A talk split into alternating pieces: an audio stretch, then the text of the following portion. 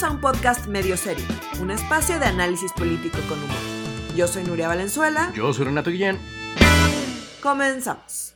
Hoy vamos a hablar del más reciente libro de AMLO, Hacia una economía moral. Así de mucho nos odiamos y lástima que hoy tampoco nos eh, acompaña Oscar Mendoza porque, putz, me moría por saber qué opinaba el señor de este mamotreto, pero mira, ya estamos tú y yo, querida. Eh, pues, ¿qué te pareció esta experiencia Pues mira, única? Yo, la neta, es el primer libro de, de Andrés Manuel que leo. Ok. Yo sé que tú, el tuyo. yo, es, es el segundo libro que leo. Sí. El, el primero que leí fue 2018, La salida, decadencia y renacimiento de México. ¡Órale! Que fue el libro que salió como en el contexto de las campañas. eh, Ah, sí. a- a- ajá. ¿Te gustó más este o el otro?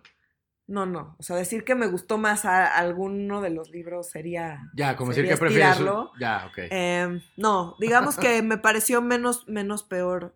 Me, me pareció menos doloroso de leer este. Ok, órale, menos doloroso de leer. Sí. Ya. Está más, menos, me- me- menos jalado de los pelos, menos, menos irreal. Definitivamente. O sea, el otro sí era una cosa como de vamos a hacer Suecia en dos semanas. ok. Y pues ahorita ya pues, le, le, Le cayó la le realidad, puso- digamos. Le puso leche light. Sí, sí, sí, sí. Me encanta, le puso leche light. A mí me preocupaba desde el título, como hacia una economía moral. ¿Sabes? Es, eh, de- de- como que son dos términos que no van juntos. Hacia una economía ética va, pero moral, como no, no, no, no Pues sé mira. si sé poco. ¿Hablan mucho de moral en economía, por cierto? Yo creo que no importa mucho porque el libro no es de economía. Ah, Así ¿cómo? es que la palabra economía, pues no, no es economía. Bueno, no, ¿verdad? Es. O sea, yo estudié No. economía Ok, y he leído muchos libros de economía. ok. Este no es uno de ellos, te lo juro. ¿Cómo lo clasificarías entonces? ¿Un libro de buenas intenciones? No, pues es como su, o sea, para mí es una versión de su PND eh, actualizado con eventos ¿Un recientes. pene de qué? Ah, Plan Nacional de Desarrollo, perdón. Un plan nacional de desarrollo eh, actualizado con eventos recientes y mm, pues ya, Y sí ya. es como medio un como un informe de gobierno escrito Mm, con, con sí. vocabulario Es un resumen del informe de gobierno, fíjate, eso me gusta Ajá, mucho. ajá. Sí, sí, sí, sí, sí. sí. Lo leíste con su voz, yo no pude evitarlo. O sea, lo leía y ya de cuenta que lo estaba escuchando a él, como en mi cabeza No, ya. no hubiera terminado de leer. no, más, más rápido, pues. no con su ritmo, con su voz. Bueno, ¿te parece si vamos? eh, no, no los quiero aburrir, entonces vamos rapidísimo. Vamos rapidísimo, sí. Capítulo por capítulo, les voy a hacer un resumen rápido de lo que, de lo que dice el libro, insisto, para que no tengan que, que Ustedes leerlo. sufrir como sufrimos nosotros. Exacto. Entonces, bueno, eh, son 10 capítulos. Correcto. El primer capítulo se llama La corrupción, el, El principal, problema, de México. Típico Andrés Manuel, así todos pongan en sus cartitas de bingo la corrupción. Exacto. Entonces, em, en realidad, es el título del capítulo es un buen resumen de lo que hay adentro. O sea, primero se remonta a Hernán Cortés. Eso está muy extraño, por cierto, sí. De, de hecho, la gente ha hablado de eso un poco en redes. Es como que es el inicio- primer párrafo. Según yo, es el único párrafo que la gente lee y por eso solo hablan de Hernán Cortés. Ah, sí, es sí. literalmente en el primer párrafo, menciona a Hernán Cortés. Página 25, es verdad. Como- Y pues, es- sí está raro. sí, o sea, como. Si es un estre- si es una. Yo, yo estudié historia, tú estudias economía, yo estudié Ajá. historia. Sí es una estirada muy, muy, muy grande llamar corrupción a lo que hizo. O sea, No, le llamo moche. le llama. ¡Ah, sí! Le llamo moche. Dijo como, se chingó las cosas de, de los De los aztecas aztecas. y pues ese fue su moche. O sea, eso fue lo que dijo. Y pues está chistoso.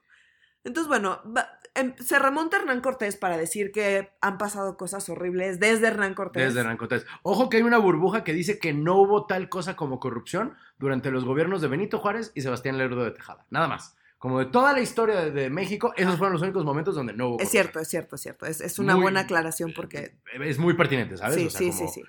Entonces, bueno, dice que pasaron cosas horribles, pero la deshonestidad durante el periodo neoliberal, que Los últimos por- 36 años. los últimos 36 años, desde 1983 hasta 2018, cuando Sí. sale Peña, eh, fueron por mucho lo peor que le ha pasado a este país, por mucho. A Sí. pesar de que Hernán Cortés ya andaba con sus moches, Lo peor, lo peor han sido los últimos 36 años. Correcto. Y para eso es este primer capítulo, para establecer que, eh, que esos primeros 36 años son lo peor que le ha pasado al país. También para lo que yo aprecio, que es que explica eh, por qué eh, neoliberalismo y neoporfirismo son lo mismo. eh, eh, ilumínanos. Entonces, Tú que dice- estudiaste en la escuela neoporfirista por excelencia.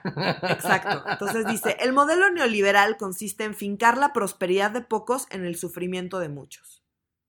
Achis, ok. Entonces dice, pues se beneficiaron unos pocos a costa de la mayoría. Entonces, para él ese es el modelo neoliberal Ya. Y para él eso fue el porfiriato.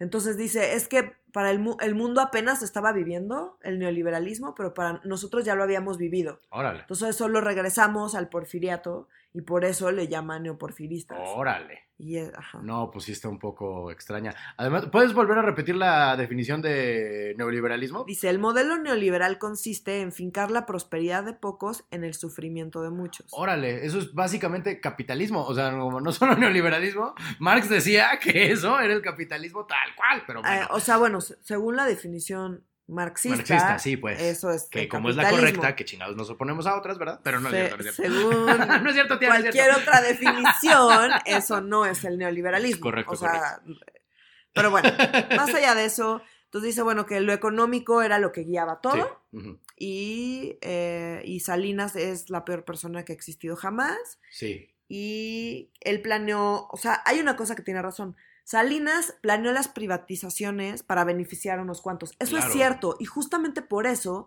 no tenemos un modelo económico neoliberal, justamente, o sea, porque en realidad el neoliberalismo no es lo que dice AMLO. Ah, vaya, En vaya. realidad el neoliberalismo es una economía de mercado, Ok, donde pues debe predominar el mercado. Para que predomine el mercado no debe haber, regulaciones del gobierno. no, no, no, no, no, Ah. o sea, sola- el gobierno solamente debe intervenir Ok, cuando el mercado no, no está funcionando. ok.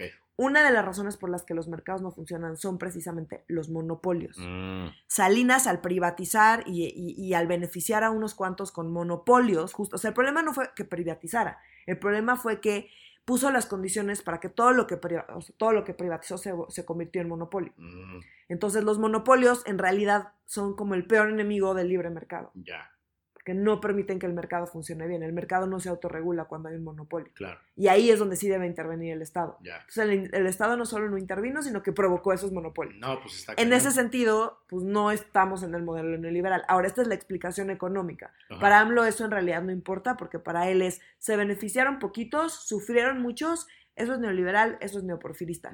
Y creo que sí es importante entender él a qué se refiere, porque al final es su libro y lo que importa es él a qué se refiere Claro. y no el término técnico. Entonces todo el mundo salta y dice, no, eso no es, y su, no utiliza con precisión los términos técnicos. No, porque le está hablando al pueblo y el pueblo no utiliza con precisión los términos técnicos Claro. y no importa. Claro, y esa es parte de la magia de AMLO. sí. Entonces creo que, sí es muy importante, nadie.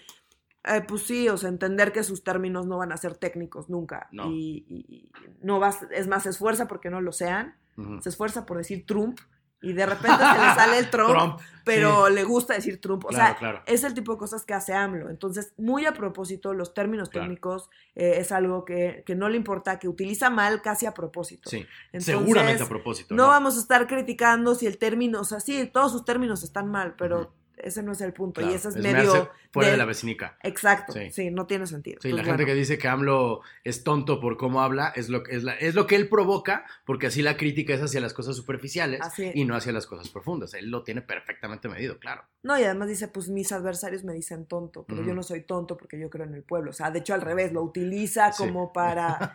Porque es muy bueno con el tema de Esa comunicación. la usa poco, fíjate, y es de mis favoritas. No soy tonto porque yo creo en el pueblo. O sea, no, no lo dice así. No, ya sé, pero- Pero sí lo dice Sí, lo dice tal cual. Sí, sí, sí.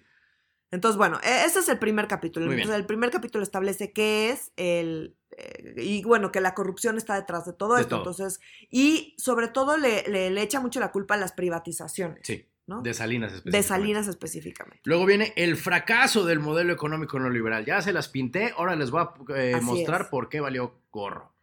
Entonces, bueno, dice, ¿por qué no funcionó este modelo? Dice, bueno, porque la, entre la privatización, las exenciones fiscales, los créditos, las deducciones, eh, pues provocó una gran desigualdad en el país, ¿no?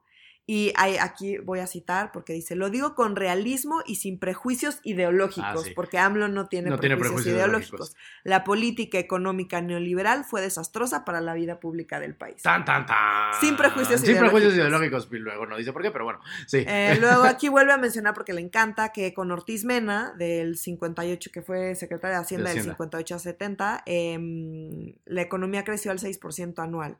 Y siempre tiene que aclarar que además. Ortiz Mena era abogado, Sí. no economista. Sí, sí, sí. Como diciendo, los economistas no saben de economía, los abogados sí, y son Claro. los que hicieron que pues, creciera el país increíble, ¿no?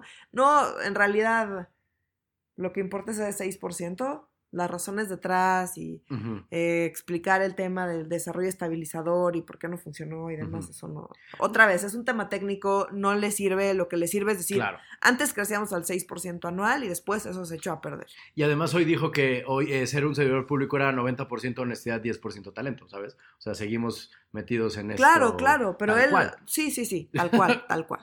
Entonces, bueno, eh, aquí hay otra crítica que hace que sí es real, que es que el salario mínimo se mantuvo estancado y que creció por debajo de la inflación. Sí. Eso es cierto, em, eso ya se cambió y no subió la inflación. Como entonces- predecían todos los panistas, Exacto, entonces todo el mundo decía, no, le, no podemos subir el salario mínimo porque va a subir la inflación. Se subió el salario mínimo, no subió la inflación. Entonces, esto eh, económicamente en, en realidad es un win para AMLO, que no cacarea mucho porque tampoco le es tan relevante, ¿no? O sea, entonces, bueno.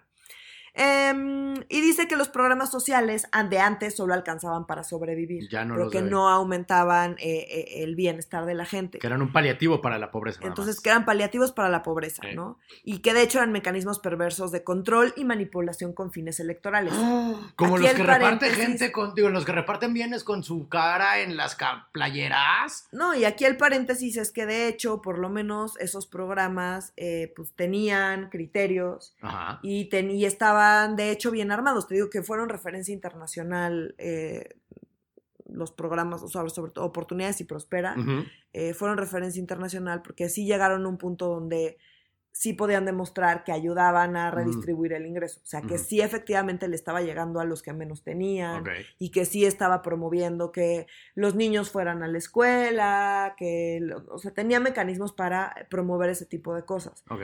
Entonces, eh, ahorita no, ahorita va y le da directamente el dinero a la gente diciendo, Claro. te lo da López Obrador. Ok. O sea, si hay algo que tiene el potencial de ser utilizado con fines electorales, es mucho más lo que está haciendo AMLO que los programas que él critica, que dice que solo eran paliativos para la pobreza. Claro. Darle dinero a la gente no va a hacer que el hospital funcione, Claro.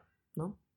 Sí, ¿no? Pues, Entonces, em, y aquí también eh, deja entrever el poco conocimiento técnico que tiene, que no es que nos sorprenda, pero Ujú. pongo un ejemplo de este capítulo. ¿no? Dice que hay discriminación hasta eh, en, en la parte formal del gobierno. Dice, por ejemplo, es increíble que una clínica en una zona rural tenga muchos menos medicamentos que un gran hospital de especialidades. Y pues no es discriminación, es, a ver, si tú tienes un hospital de especialidades, pongamos cáncer, Ujú. Va a haber medicamentos para cáncer y va a haber, ¿no? en la Porque clínica rural no va a haber medicamentos para cáncer porque en la clínica rural no te pueden detectar cáncer, por lo Mm. tanto no te pueden medicar Mm, para tratarte el cáncer que no, ni siquiera te pueden detectar ahí. Entonces, el, la- el- el sistema de salud está diseñado para que primero llegues a una clínica sencilla donde te curan las enfermedades más comunes, sencillas, con unos cuantos medicamentos. No vas a llevar medicamentos súper especializados y miles y miles de medicamentos a un lugar donde no se van a utilizar y se van a echar a perder. Vas a llevar los medicamentos súper especializados a, los hospitales súper especializados. Entonces llegas a la clínica, en la clínica, si ven que no te pueden resolver el problema, te llevan a un hospital. Si en el hospital ven que no te pueden resolver el problema, te mandan con un especialista y te llevan a un hospital todavía más especializado. Conforme vas aumentando el nivel de especialidad de los hospitales, Mm, pues evidentemente vas teniendo más medicamentos y eso tiene sentido. Claro. No necesitas en una clínica donde ni siquiera hay un lugar donde te puedan operar, pues no necesitas medicamentos que se requieren para las operaciones. Claro. Entonces, esa es la razón por la cual en las clínicas hay muchos menos medicamentos que los hospitales especializados. No es discriminación. Claro, en las clínicas rurales no hay donde te operen porque, pues, ¿quién chingados te opera? Exacto. Ok.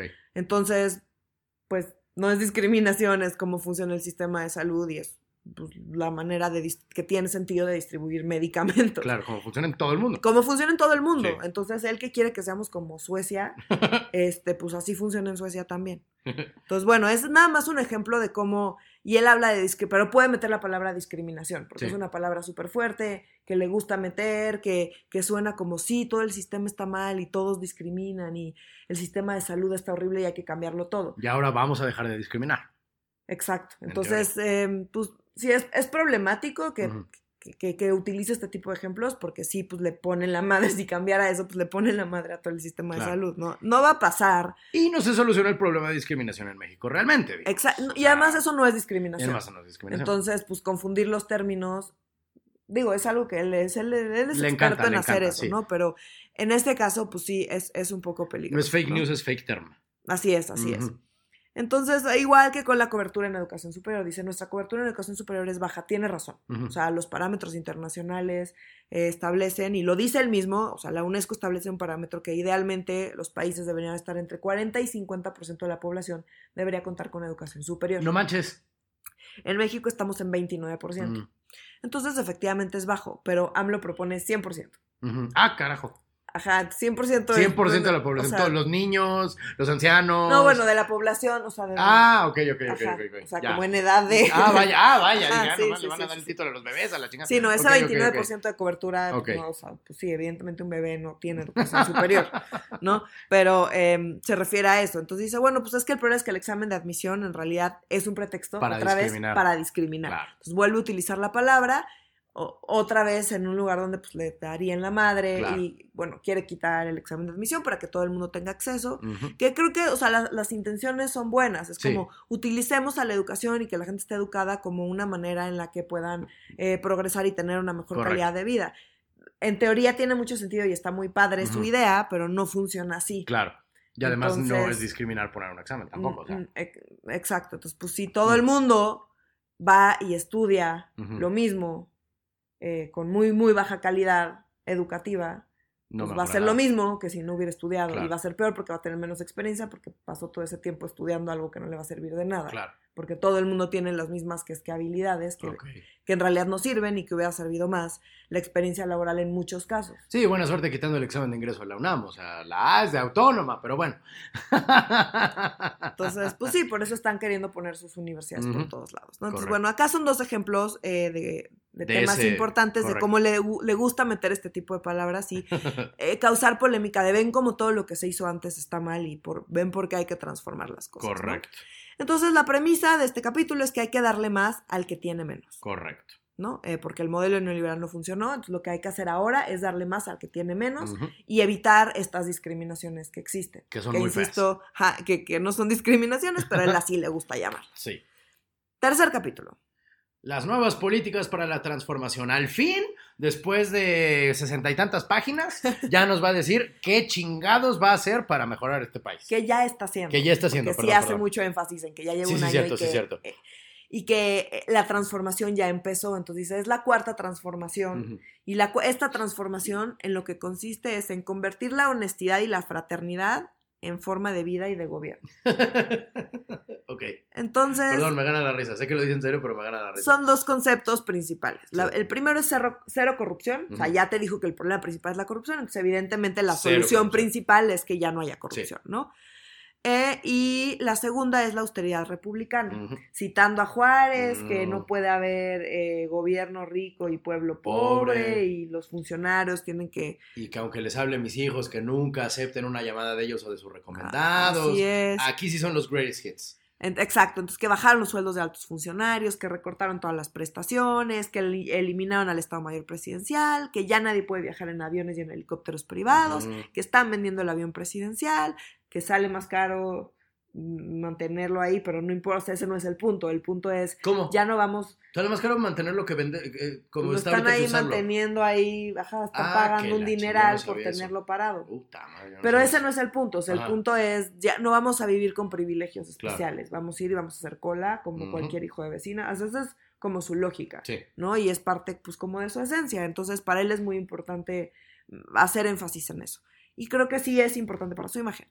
Em, y en lo de corrupción, bueno, pues hace énfasis en, en que en la parte de quitar el fuero y en que si, si se pusiera a perseguir a todos los que fueron corruptos en el pasado, No, no, tendría no tiempo para hacer tendrían nada más. tiempo para hacer nada más y no, no alcanzarían las cárceles. Claro. Entonces que lo suyo no es la venganza, pero que la fiscalía es autónoma. Típico discurso ¿No? de nuevo Greatest Hits. Si fuera un disco, esa rola estaría rayada. Exacto. Entonces, bueno, después el siguiente capítulo. Ay, es que le puse mal aquí mi. Es la separación del poder político y el poder económico. Ah, sí. ¿no? Entonces, es que el gobierno ya no es un facilitador para el saqueo. Todas las reformas estructurales estuvieron mal, Mal, y hace un recuento de, De, todas las reformas estructurales. pues de algunas. Está súper raro. O Es- sea, como que hace un listado. Ajá. Así. De, de hecho, es con numeritos y todo. Ajá, Sí, con sí, numeritos sí. y todo. Hace un listado medio eterno. Sí. eh, y luego dice, ok, pero las mías ya están bien. Sí. Y las mías son austeridad, extinción de dominio, prohibición de devolución de impuestos, Ajá. clasificación como delitos graves el robo de combustible. Aquí voy a poner un paréntesis porque vamos a regresar a este tema. También le dedico un rato al robo de combustible, sí, cierto. Eh, la evasión fiscal, el fraude electoral, la eliminación del fuero, revocación de mandato, consulta popular, nueva ley laboral y de salud, la cancelación de la reforma educativa y permitir al ejército y marina participar en tareas de seguridad pública. Sí. Para él, este es el inicio de la cuarta transformación. Aquí está en puntos y comas. Ajá. Lo que, ¿En qué consiste lo que se transforma con la cuarta? Y Sí, esto señor. permite separar el poder político del, Del poder económico. económico. O sea, para él es eso, Ok. ¿no? Es como ya ahora nosotros somos austeros, ahora eh, si te portas mal te quito tus cosas, ahora si robas gasolina te vas a la cárcel, ahora la, la reforma educativa se va, eh, ya voy a consultar a la- al pueblo, em, en fin, Etcétera. ¿no? De nuevo, hemos escuchado esto hasta el cansancio. Eh, desde Así que, es. desde Sí, que tomó sí, protesta, sí, pero de presidente legítimo. Sí, sí, O son sea, greatest as- hits. greatest todo hits. esto, ajá. Sí. Después, el siguiente, hace una democracia participativa. Em, en realidad no, hay mucho no hay aquí. mucho aquí que decir, no sé por qué. Sea. Creo que pone ese capítulo como para que sean 10 capítulos o algo, ¿sabes? Como, no sé. Em, habla de las benditas redes sociales. Me Ah, encanta porque lo dice tal cual, ¿no? Entonces, literalmente benditas redes sociales. Eh, que acercar al pueblo con el gobierno. No dice cómo, nada más es como un choro de acercar al pueblo con el gobierno. Este sí es un discurso tal cual transcrito, Sí, yo sí, creo. sí. Este capítulo. Yo creo que sí, asegurar libertades, la igualdad como principio rector, eh, pero es como no, no, no dice nada. Nada. Después, política exterior y solución de raíz al fenómeno migratorio. Esto sí retoma lo que dicen en el libro anterior, que dicen, mira, la verdad no nos vamos a meter con los gringos, no les vamos a pedir que cambien leyes, no les vamos a pedir que nos traten bien, vamos a mejorar las condiciones del país y así la gente va a regresar. Sí. En algún momento califica al presidente de Estados Unidos como imprescindible. No sé si, si lo leíste, como él ha sabido, como que yo no me voy a meter con él porque es imprescindible y no puedo como ser feo con él, ¿sabes? Ajá, ajá. Y es Trump, güey. Pero bueno, en fin. Pero es cierto. No, o sé, ya sea, sé, pero es horrible. No estoy diciendo que sea falso, pues, digo que está horrible. está ahí, así está la cosa, no nos vamos a meter, Sí. este, que no se metan con nosotros, y pues más bien yo me voy a encargar de lo mío, y pues ese güey que haga lo suyo, y pues ya vamos bien. Que la neta es una gran estrategia contra Trump, pero bueno. Entonces, bueno, eh, y ya, y después en la parte migratoria tampoco habla mucho, solo dice México ha retomado su tradición de país hospitalario. Ah, sí, porque tres minutos antes de que lo mandaran a la imprenta llegó Evo a México y entonces Y, tuvo que agregarlo. exacto, y pues ya, y no, y los migrantes, pues, eh, pues sí, aquí los vamos, o sea, pues necesitamos pedirle sus papeles y registrarlos, pero pues somos buena onda y no violamos derechos humanos. Pero mandamos a la Guardia Civil, está bien. A la Guardia Nacional, digo, perdón. Sí, o sea, no, no, no le dedica mucho. No. Después, el Estado como promotor del desarrollo. Otra vez, ya lo hemos escuchado mil veces. Dice que el, el gobierno, que antes se creía que el gobierno no debería eh, distribuir el ingreso, em, eh, pero que ahora este gobierno sí cree en la redistribución del ingreso. Ahora, regreso. Oportunidades, prospera todos esos, era, su objetivo era redistribuir el ingreso. Justamente ese era. Claro. Y, eh, y Pero estaban mal, acuérdate que estaban mal. pero ellos estaban mal, entonces ahora la redistribución del ingreso es literalmente dinero. Entonces Sí. la gente, pues si recibe dinero tal cual de Pues- López Obrador, pues sí siente que se está redistribuyendo el ingreso. Ahora, no está medido cómo ha influido esta redistribución del ingreso en la gente. Entonces, él dice que como ya se está redistribuyendo el ingreso, eh, pues ya hay más desarrollo. Pero el desarrollo sí se puede medir y no lo hemos medido. No sabemos si estas No. medidas realmente están ayudando a que el ingreso esté mejor distribuido o no. Ya. Yo creo que no, pero bueno. No, yo también creo que no. Entonces dice, no debe medir, ya lo ha dicho mil veces, el crecimiento económico no es lo importante, lo importante, dice, lo fundamental no es lo cuantitativo, sino, Sino lo, lo cualitativo. cualitativo.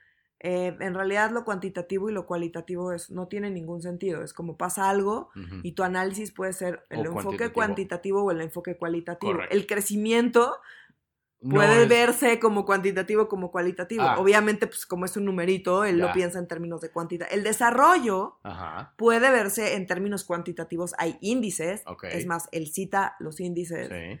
al principio del libro. eh, y, y también, pues, hay enfoque cualitativo de la gente, cómo se siente. Claro. Pero, o sea, son enfoques. En realidad, el bienestar no es cualitativo Ni y el crecimiento cuantitativo, ¿sabes? O sea, pues el bienestar es el bienestar. Y cómo Y lo cómo lo mides. mides o cómo lo analizas. Puede ser con un enfoque cualitativo o con un enfoque cuantitativo. Pero bueno, Pero otra es vez. que son palabras de cinco sílabas y esas son las que mejor sabes manejar, ¿sabes? La que mejor él le sabe moverle para que digan otra cosa. Exacto, entonces, eh, pues al final otra vez no importa, porque lo que él quiere decir es que el numerito no importa, lo que importa es que la gente está Es- mejor. Correcto. No sabemos si la gente está mejor, pero como la gente dice estar mejor, O él dice que la gente está eh, mejor. Exacto, entonces pues la gente está mejor y ya, y pues ese es su discurso y le funciona, Correcto. es muy claro. Em, dice que su nueva política productiva es apoyar la economía popular, fortalecer el mercado interno, o sea, puras vaguedades. Eh, fomentar la participación de la iniciativa privada, el comercio exterior y la captación de inversión extranjera. O sea. Lo de siempre de nuevo. de- sí, vaguedades. Otro o sea, es más, eso lo, dice, lo puede decir cualquiera, Eh. ¿no? Eh, y luego le dedica un rato al campo, ¿no? Que hay que Ah, recuperar sí. el campo, subsidios, precios de garantía, créditos a la palabra, El campo sustitución de importaciones. eh, Todas estas cosas son como onda desarrollo estabilizador Sí, eh, que no funcionaron. sí. Lo que iba a decir, me ganaste. En particular, lo- o sea, quiero explicar un poquito los precios de garantía y por qué, por qué no, por qué pueden ser peligrosos. ok. Entonces, lo del precio de garantía es para que no se jodan al productor. O sea, es una buena intención. Pues. Para que no se jodan al productor, yo le garantizo un precio. Ok.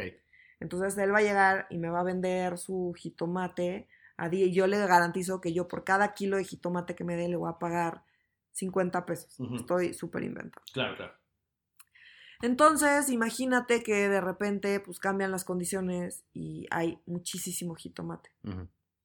Entonces, pues el gobierno se lo tiene que pagar a 50 pesos, pero en el mercado la gente no se va a vender a Claro. 50 pesos. Eso de hecho pasó en México Sí, claro. hace 40 Eh, años. eh, sí, pues, y por eso, por eso no funcionó.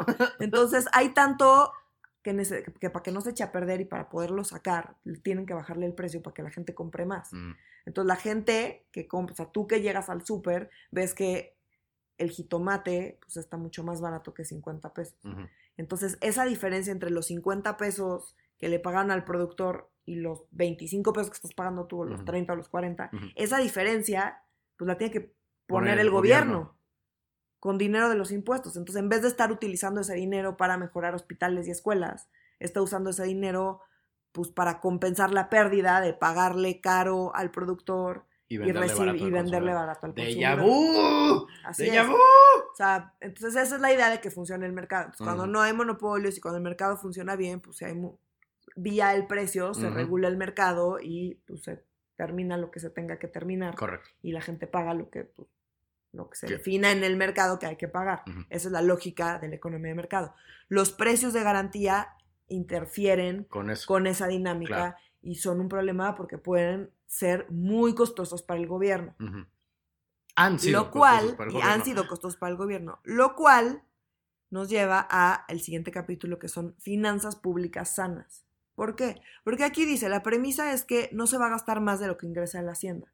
Pero si tú pones precios de garantía y te pasa esto que acabo de explicar, Por fuerza, ves que lo vas a, vas Lo a vas tener que hacer. gastar más Claro. de lo que entró a la hacienda. órale. Sí, no estamos creciendo, como ya nos dijo el INEGI que no estamos creciendo, como se supone que íbamos a crecer cuando hice los cálculos de lo que iba a recibir y Claro. planeé lo que iba a gastar.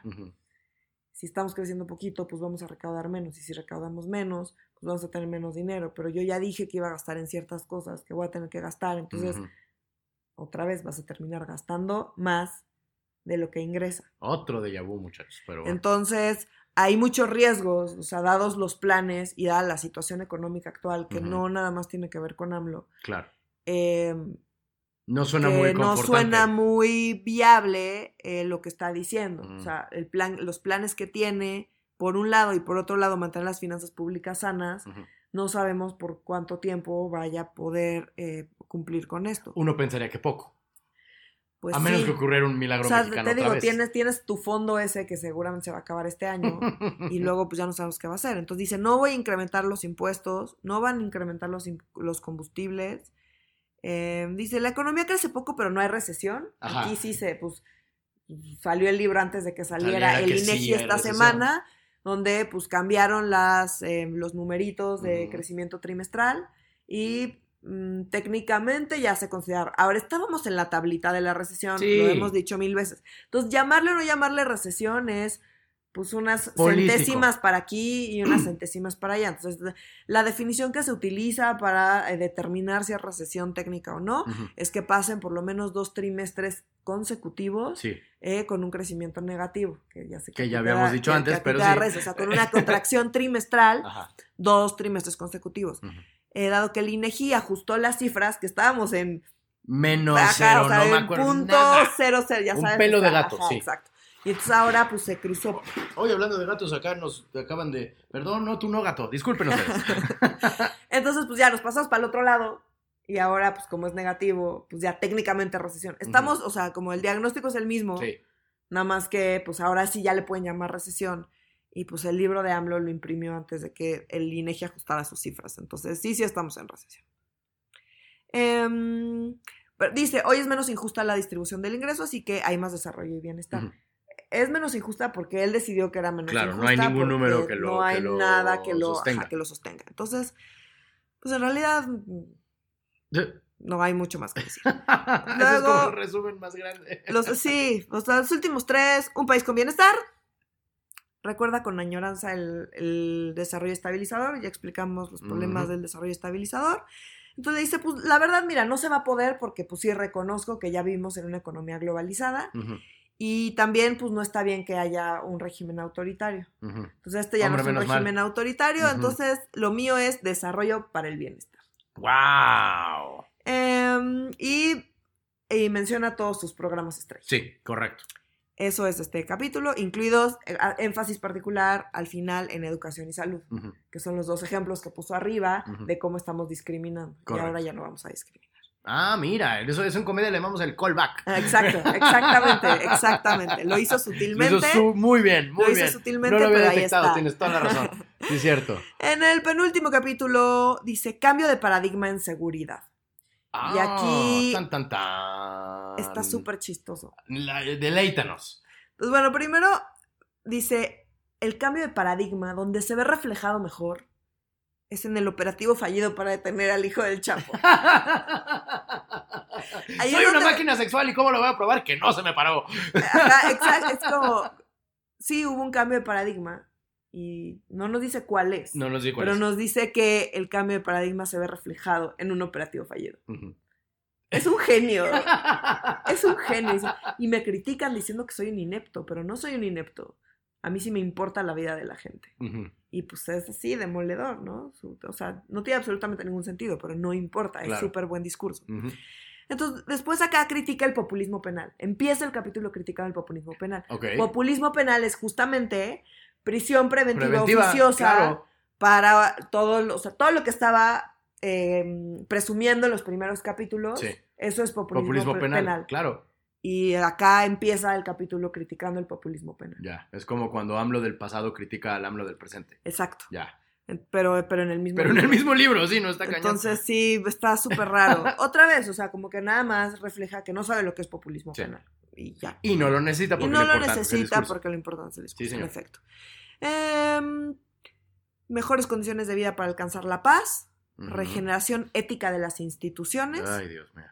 Combate a la delincuencia organizada, no dice, ¿No cómo, dice cómo? métodos pacíficos y confianza previa en el buen comportamiento de la mayoría de las personas. Híjole. Es que a veces suena como maestra de kinder. Y esa es, y la, no- esa es la, y la nueva estrategia nacional de seguridad pública en realidad es mejor mejorar el bienestar. Ok. Entonces, que haya educación, que ya no haya corrupción, que haya empleo, que, que haya respeto a los derechos humanos. Ujú. Shangri-La. O sea, no, no hay una estrategia de seguridad y no, no, no sabemos cuál es el nuevo paradigma.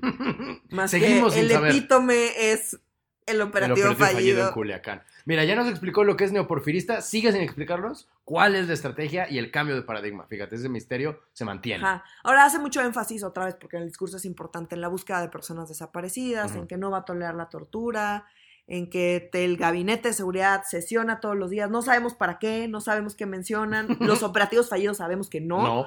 pero alguna otra cosa mencionarán y esa es parte de la estrategia.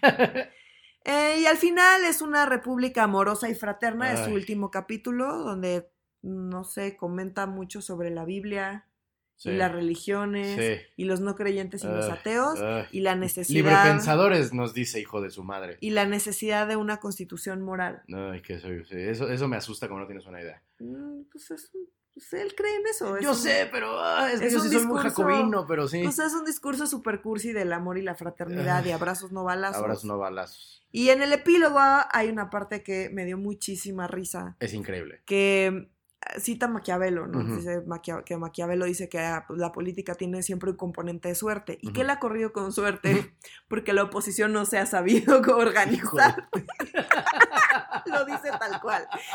Y me Es dio mucha risa porque Es tiene genial. razón. Sí. Tiene razón, porque sí está cabrón que Pero bajo se estas condiciones. triunfo, güey. O No, sea, y que bajo estas condiciones la oposición no se haya podido organizar. Llevan un año y no se han podido organizar y eso, eso lo atribuye a la suerte y yo creo que tiene razón. La neta sí. Igual, él- es, igual es karma, no lo sé. Pues él lo considera suerte, yo estoy con él. Se ha tenido mucha suerte que sean unos estúpidos. Marco con K, por amor de Dios. O sea, si tu Sí, contrincante en lo que no. sea es Marco con K, ya ganaste. Tienes suerte. Sí, sí, sí, no, no, sin duda. Entonces, pues, no, o sea, no se pierdan de nada, no lo lean.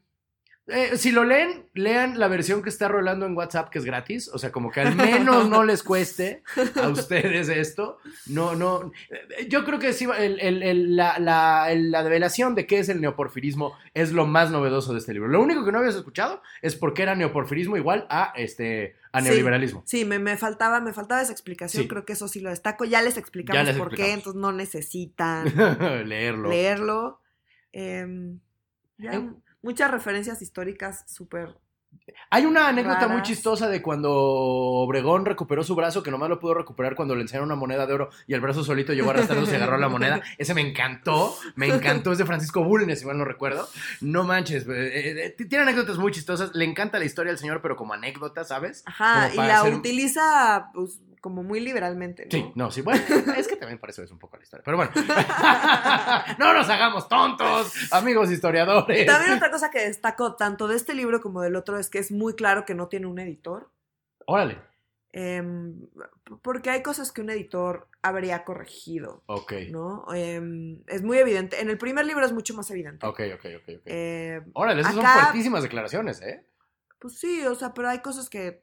En el primer libro tiene citas que están completamente desactualizadas y no tienen Oh, ningún sentido. O sea, como que el primero es muy evidente.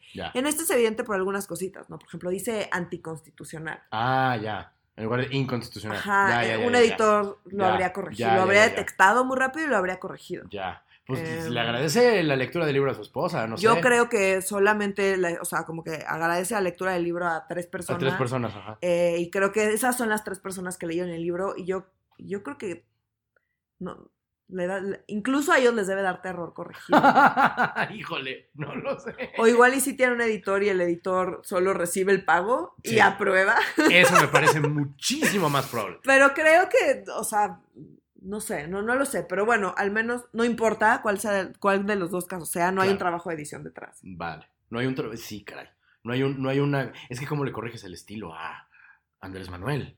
O sea, ¿con qué cara y con qué...? O sea, la gente diría, esto no lo escribió este güey. Es que si no es así, Sí, la gente queda- le diría, no, esto es un claro. ghostwriter. Yo creo que para él es importante Sí. que, que- que se escuche como él habla. Entonces, discriminación, Sí. moches, eh, benditas redes benditas sociales. Sí, tiene que ser evidente la mano, tiene que ser evidente que lo escribió Andrés Manuel, si no, Andrés Manuel no está contento. Y es evidente que lo escribió. Y es evidente que lo escribió Andrés Manuel. Sí, sí, nomás falta que hable despacito el libro para que sea evidente Exacto. que lo escribió Andrés Manuel. Pues nuestra querida audiencia, hoy ha sido un capítulo un poco largo, pero creo que valió la pena, dado el mamotreto que nos acabamos de aventar y de todo lo que sufrimos. Yo lo leí en una sala de espera de- un- del gobierno federal. Entonces para mí fue, híjole, esto es perfecto, me estoy torturando todo lo que debo torturarme. Ya como buen católico cumplí. Lo siento mucho por ti. No, mira, no, no, no, es, la vida que elegimos. Yo, yo lo leí en la comunidad de mi sillón. Ah, mendiga. Pero mira, de la, de la buena suerte o de la mala suerte, en nuestro caso, nosotros hemos terminado. Por favor, ya, ya que hicimos este resumen, ya no lo lean en efecto, como, pero sí lean nuestras redes sociales, que son... arroba medio guion bajo serio en Twitter y eh, Facebook diagonal medio serio MX. Así es, recomiéndenos con sus amigos, con sus enemigos si no les gustó. Y eh, para medio serio, yo soy Renato Guillén. Yo soy